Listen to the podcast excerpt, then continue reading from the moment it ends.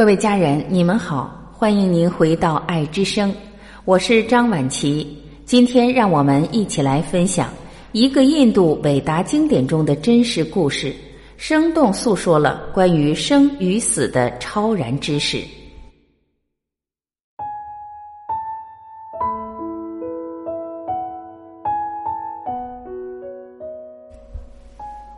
这是一个来自印度瑜伽伟达经典《薄伽梵往事书》，又称《圣典薄伽瓦坛》，宇宙古史《薄伽梵之部》中的真实故事。印度上古时期有一位伟大的国王奇陀开图，这位国王有很多美丽的嫔妃，而且他的生育能力也没有问题，但是他的嫔妃们却没有一个能给他生孩子。他们全部无法怀孕。有一天，一位具有神力的圣贤安吉拉来到奇图开图国王的皇宫。按当时代伟达的习俗，国王便从王位站起来迎驾，以示对圣贤的尊敬。圣贤问道：“开图王啊，我可以看出你心里的困扰。你灰白的面孔流露出忧愁，是否你心中的愿望没有实现呢？”安吉拉是一位奇人秘士，他当然明白国王痛苦的原因，但他故意发问，就好像全部知情。开图王问答：安吉拉呀，你通过赎罪苦行，已经获得关于生命的完整知识，你知晓一切，却问我为什么苦恼？恭敬不如从命，让我告诉你苦恼的原因。饥荒的人不能满足于一个花环。同样对我来说，即便拥有整个王国，掌管无法斗量的财富，可这些又算得了什么呢？我被剥夺了男人真正的财富，我连一个孩子也没有。你怎么忍心不帮助我呢？给我安排生一个儿子，让我得到真正的快乐吧。仁慈的安吉拉便同意帮助国王，给半神人举行了一个特别的献祭。把祭鱼的食物给奇陀开图王最完美的王后吃，并说：“国王啊，你将会得到一个男孩子，他将会带给你欢心，也会带给你哀痛。”没等国王的答话，圣贤便消失得无影无踪了。奇陀开图国王知道自己终于求得了一个孩子，他欢喜若狂，却不明白圣贤最后那句话的意思。他想着。安吉拉的意思一定是，当我的儿子诞生时，我会欢欣万分。那当然了，可是这孩子也会是我哀痛的原因。这到底是什么意思呢？当然，他是我唯一的独子，整个王国和王位的继承人，因此变得骄傲和不顺从。这可能就是我将会哀痛的原因。可是有一个不顺从的儿子，总比没有好。过了一段日子。王后奎塔杜提怀孕了，不久后孩子诞生。听到这个消息，举国上下雀跃欢腾。奇陀开图国王的欢乐之情更是不能自禁，于是国王便无微不至的抚育幼儿。他对奎塔王后的爱意也日益增长，而对其他不孕的嫔妃就逐渐疏远了。这些嫔妃都不断的埋怨自己命苦。妻子如果不能给丈夫添男儿，便受到丈夫的冷落；其他的妻妾也会待她如卑女一般。这些不孕的嫔妃妒火中烧，嫉妒日深，理智也逐渐丧失了，心变得像顽石一样冷酷。他们秘密聚会，商定了一个摆脱困境、重获国王之爱的办法：把孩子毒死。一天下午。奎塔王后在庭园中漫步，她想着儿子正在房间酣睡，她爱子深切，不能忍受片刻没有儿子在身旁，便吩咐保姆唤醒孩子，把他带到花园来。保姆走近孩子，只见他双眼上翻，毫无气息。他惊慌失措地拿起一片棉花放在孩子的鼻下，但棉花丝毫不动。保姆见此情景，大声呼喊。这回我要完蛋了，吓得倒在地上，双手捶胸，大声嚎哭。过了些时候，着急的王后来到孩子的睡房，他听到保姆的哭声，便走进房间，只见幼子已经离开人世，极度的悲伤猝然袭来。王后呼天抢地，哭得死去活来，头发乱成一团，倒在地上，人事不省。国王听到儿子突然夭折的凶讯，悲痛不已。当他奔往已死的儿子身边时，心中的哀痛如火焰般燃烧着。他跌跌撞撞绊倒了好几次，在大臣和随从的簇拥下，国王步进孩子的房间。他头发衣冠散开，在孩子的跟前倒下了。当他恢复知觉时，眼中满是泪珠，气喘吁吁，不能言语。王后看着痛不欲生的丈夫，再看看死去的幼子，她开始诅咒起上天来，但这只能加深宫中人的痛苦。王后佩戴的花环从身上滑下，黑色的秀发也缠结起来。眼底下的粉妆也被垂泪拭去。天公啊，在孩子父亲的有生之年，你竟夺去他孩子的性命，让白发送青发。你是生物的伟敌，你丝毫的慈悲也没有。转向儿子，他说：“我的爱儿啊，我好可怜，好伤心啊！你不应该抛下我们，你怎么可以离我而去？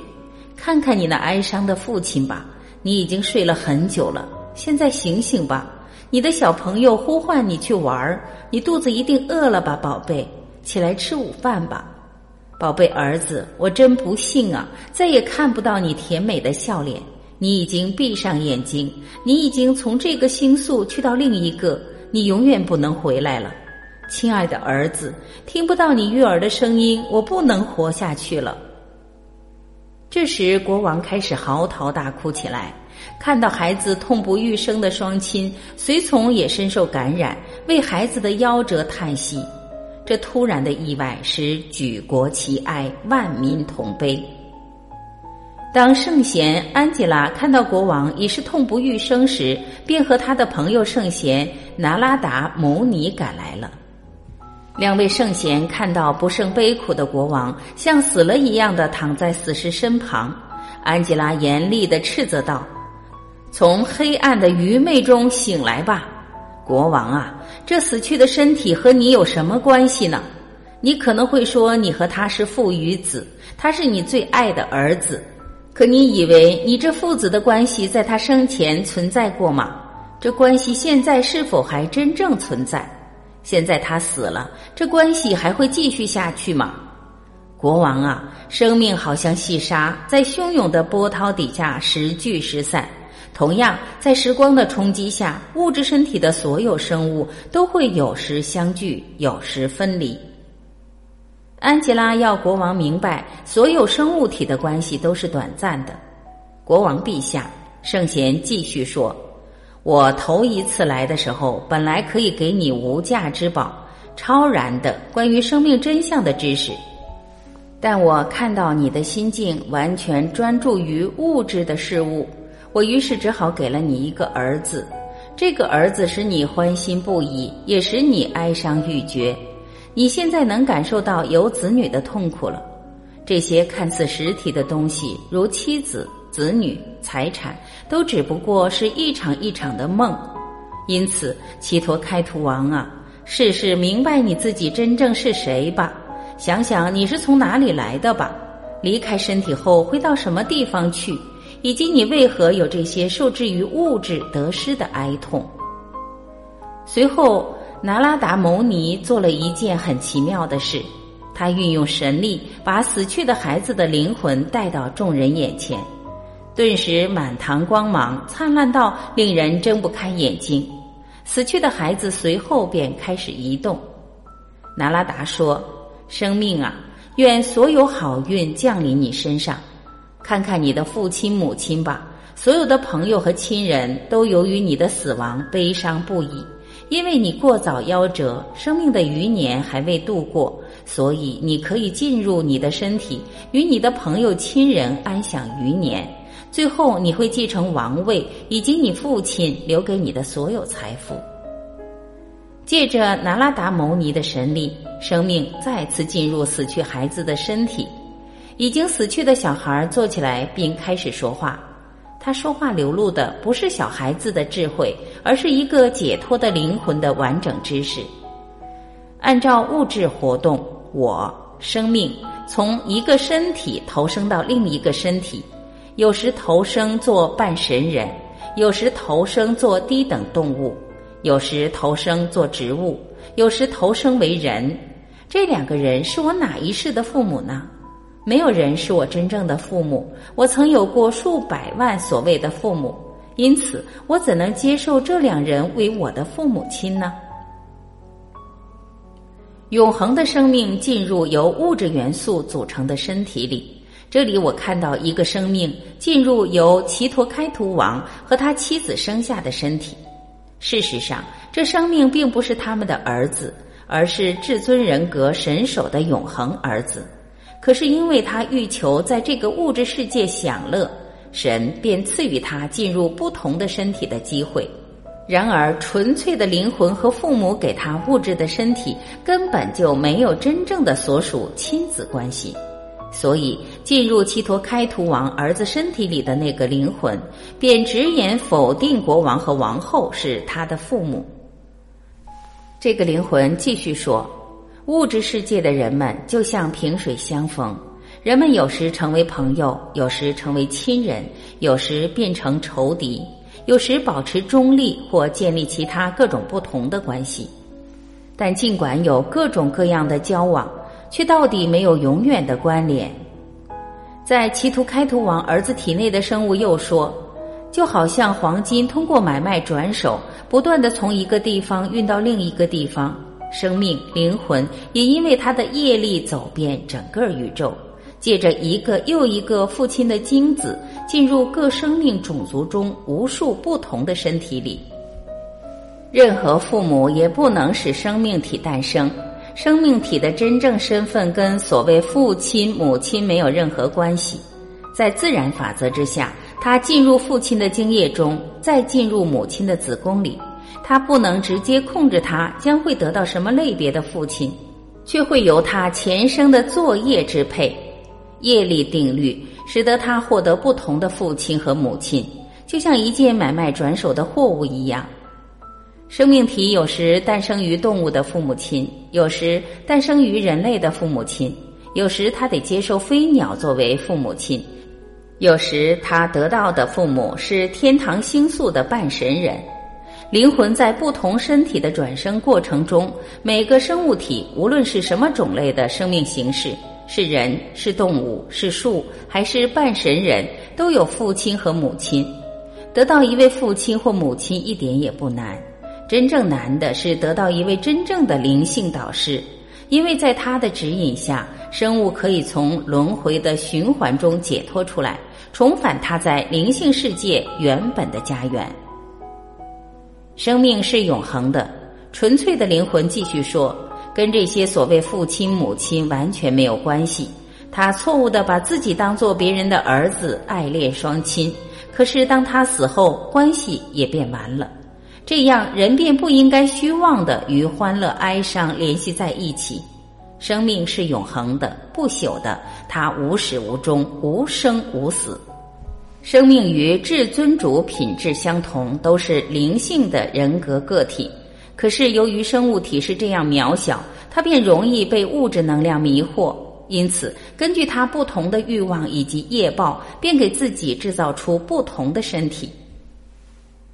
灵魂要对它在物质世界的生存负责。在物质世界中，灵魂深陷轮回不息的罗网。被迫接受一个又一个的物质身体，只要他喜欢，他可以在物质监牢中继续受苦，他也可以重返自己原本的灵性乐园。